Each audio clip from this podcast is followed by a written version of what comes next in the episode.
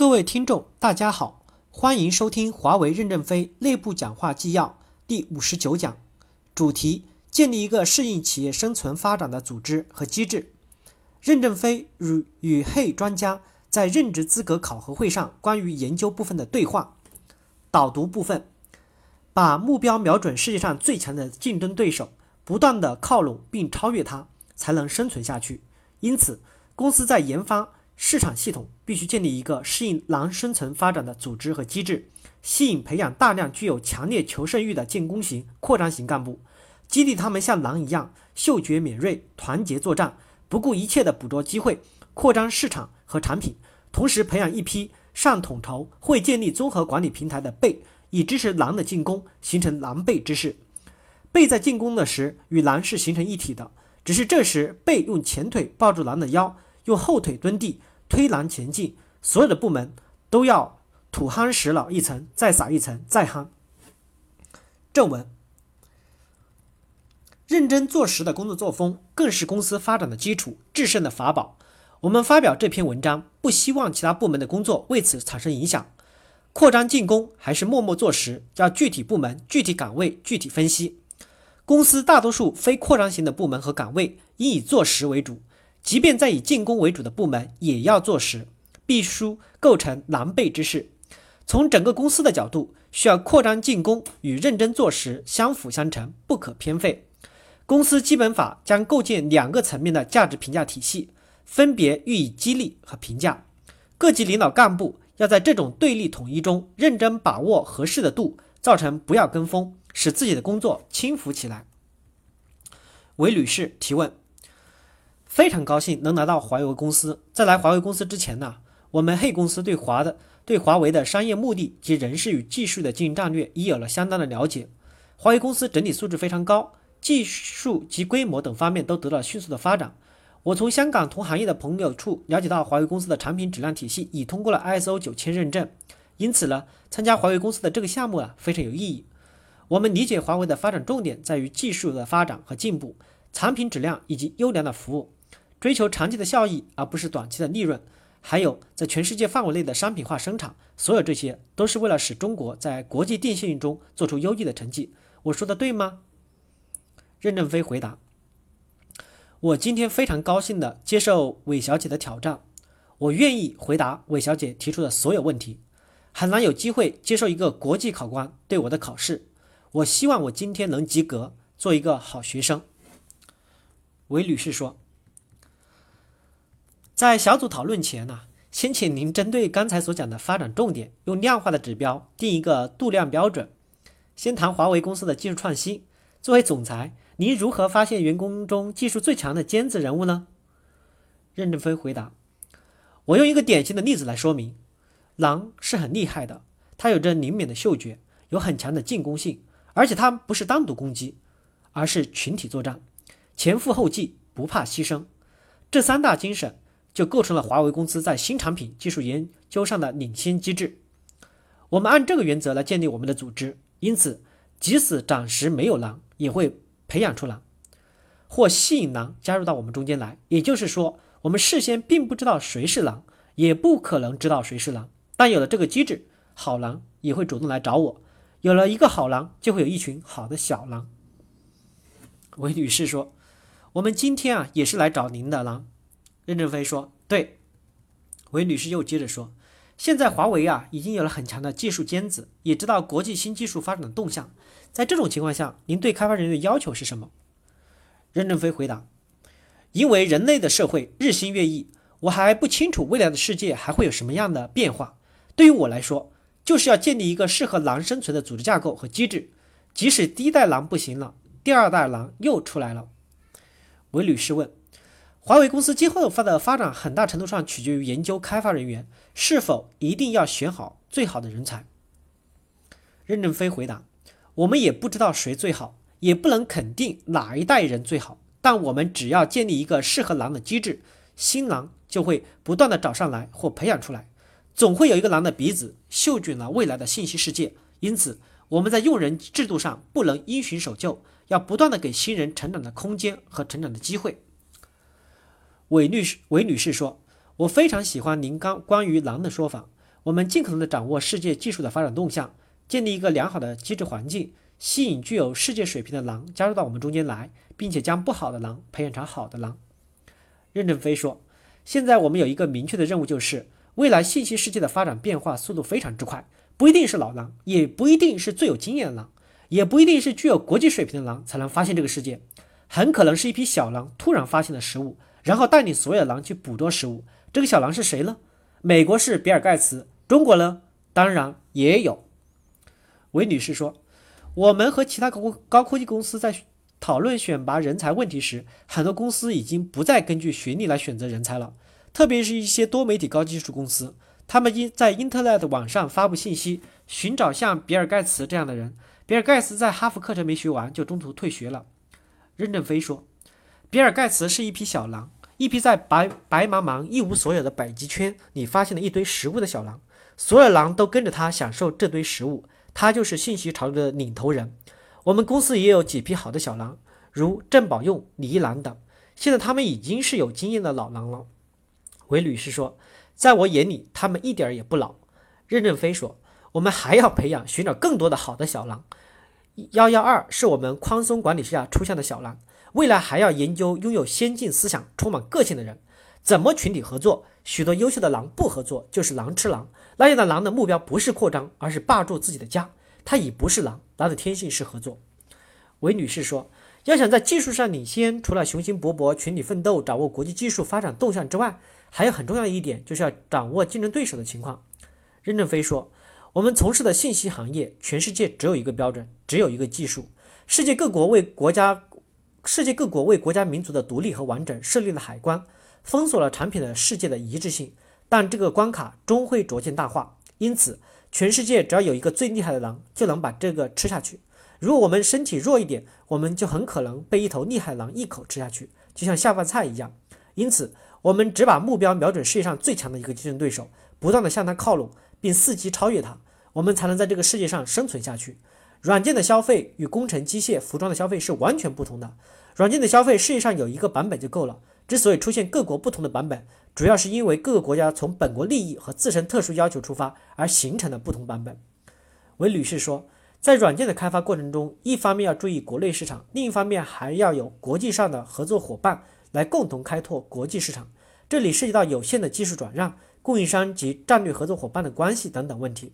任正非说，华为公司无论多么强大，也不能做一个完整的独立的体系来占领市场。因此，我们的合作伙伴是多元化的。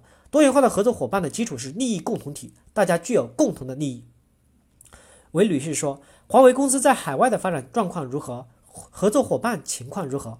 任正非说：“现在我们只确定了合作伙伴关系，譬如说产品研究的合作、市场的合作、供应商的合作，我们结成伙伴关系，共享获得的成果和利益，这样我们就走向更加紧密的、具有各自特色的战略伙伴关系。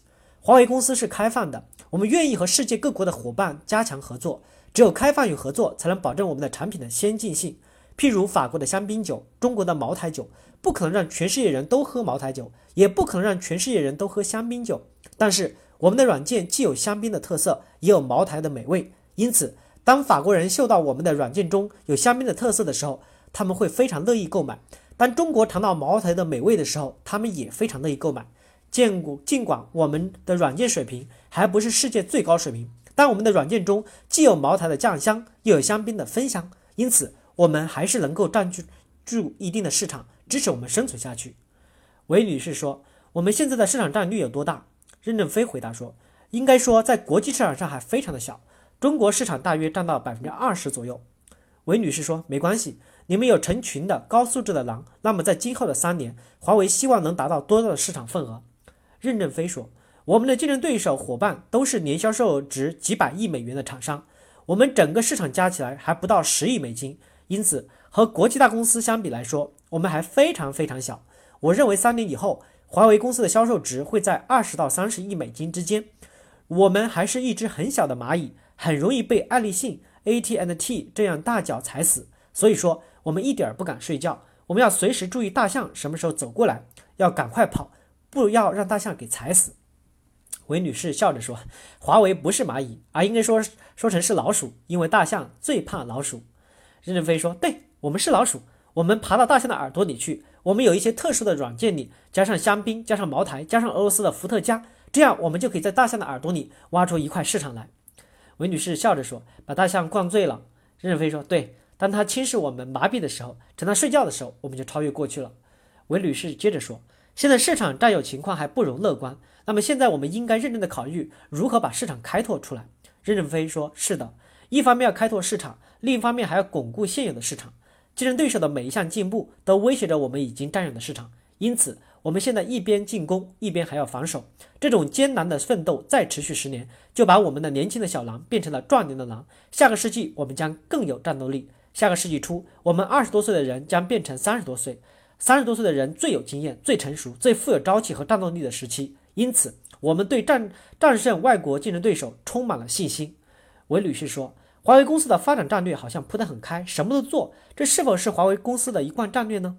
任正非说：“没有，我们的发展战略是集中力量于电子信息领域，其他领域我们不涉足。所以，我们开发的很多产品和技术，实质上还是围绕一个核心技术和核心产品。如果从事我们不熟悉的和不拥有资源的领域，华为公司是非常危险的。那时。”我们不是老鼠了，而是一只很笨很笨的小乌龟，大象一踩就没了。因此，我们现在开发的产品很多，但相关性非常强。韦女士说：“我现在知道了，华为公司的产品是密切相关的，是一体化的。我想问的是，我们的产品现在有多大的程度依赖于供应商？另外，您是否有新的打算，减少这种依赖程度，做到完全依靠自己掌握的技术？”任正非说：“我想这一点我们永远不可能做到。”我们只要求拥有产品的核心技术，我们不能什么都做。比如说，我们在中国建一个法国香槟酒厂，做出的香槟就可能会没有人买。因此，我们必须长期保持开放与合作。韦女士说：“我们发现啊，高科技公司与供应商的关系对整个公司的经营发展起了很大的作用。”任正非说：“对我们除了最核心的技术以必须自己拥有外，所有的东西都要开放与合作，目的是使自己的产品获得更大的利润。”降低更大的成本，这是一个成本战略。什么都干，最终成本必然很高。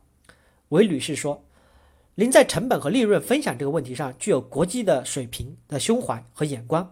很多高技术公司难以做到这一点，他们总把供应商当作敌人，总认为供应商从自己身上赚走了大太多的钱。”任正非说：“中国有句俗话，肥水不流外人田，这是封建农民在小小小块土地上的耕耘方法。”当进行现代化的大农业，沟渠密布的时候，要求肥水不流出去，沟渠就复杂到不能理解。什么都干的公司背上了非常沉重的负担，增加非常多的成本，造成了经济效益低下。美国的农业非常好，打个电话饲料就送过来了，打个电话就把肉运走了，因此美国的农业就变成了一个大农业。如果只种一小片地，收成再好也只有那么多；如果种很大一片地，得到其中一部分也会非常多。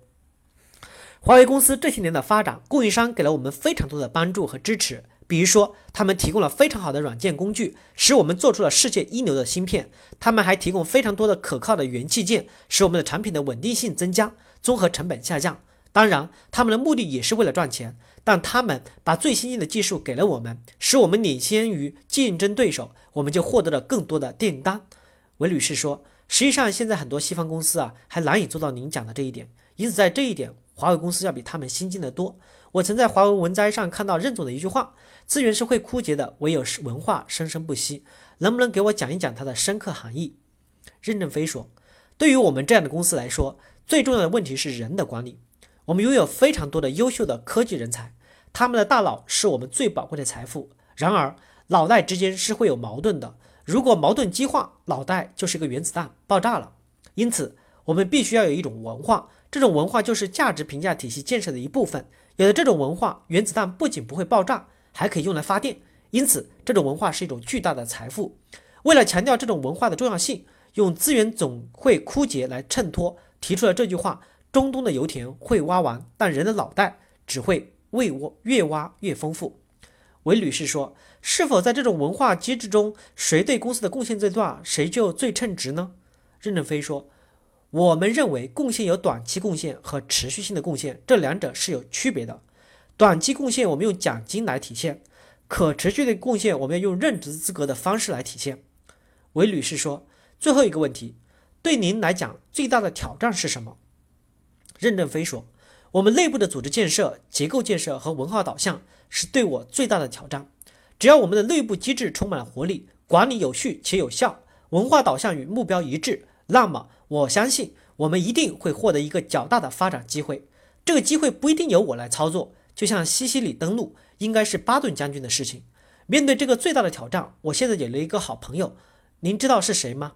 嘿，韦女士说：“谢谢您。”任正非说：“因为如果嘿帮我们把任职资格问题理清楚了，我们队伍的建设的和前进的步伐就会更有力量。那么我们登陆西西里岛就只是一件很小的事情了。”韦女士说：“我们非常愿意和任总合作。今后两天，我们把任总的要求量化，做出一个度量的标准，然后做度量评价组合。我们也许会把这个公司做得一无缺点，但这样的公司的市场份额是一天不如一天的。”任正非说：“对。”狼是有很多缺点的。如果我们通过任职资格审查选拔出来的干部是一种非常完美的人，这种人叫圣人或叫和尚，外国人叫教父，这不是我们所希望的。我们希望选出来的是一支军队，是一支战斗力的很强的军队。通过这次任职资格审查，我们要用科学的评价体系，大幅度提升我们以前的感情化的管理。但感情化的管理也有一个非常典型的特征，就是不要求全责备，不要求每个人都成为完美的人。韦女士说。对于不能求全责备，我们深有同感。对于每个岗位的任职标准，我们要做出来。但我们认为把完美无缺的人放在这个位置上是很危险的。任正非说：“所以黑公司是我的好朋友，帮助我度过最大的困难。”韦女士说：“我在雇人时也非常注意这一点。我认为一个人的百分之六十应该是挑战性的，百分之二十是有压力的，百分之十是恐惧的。如果一个人在一个岗位上完美无缺的话，就会厌倦这个岗位。”所以，对于您的这些狼来说，不管是老狼还是小狼，都必须要让他们感受到挑战和压力。因此，我在我们建立这个任职资格系统的时候，可能没有一个人是完美无缺的。任正非说，而且以后还要允许这些人犯错误。谢谢大家的收听。